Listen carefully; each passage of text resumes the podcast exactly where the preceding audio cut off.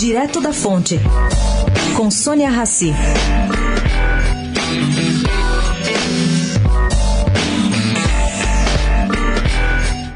Tentando juntar pontas, o escritório de advocacia Edgar Leite montou um projeto detalhado visando a operação do aeroporto de Viracopos, em Campinas.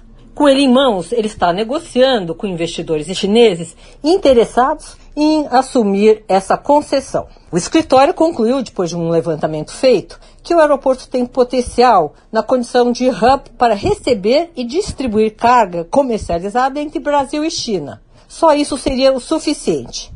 E segundo o próprio Edgar Leite, as negociações estão em estágio avançado. Ontem, a iniciativa ganhou um novo adendo ante a publicação do Decreto 9.957, que regulamenta qualquer devolução amigável de concessão à União.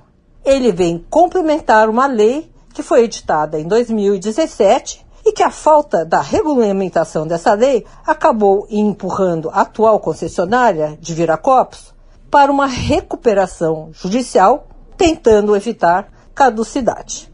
Sônia Raci, direto da fonte para a Rádio Eldorado.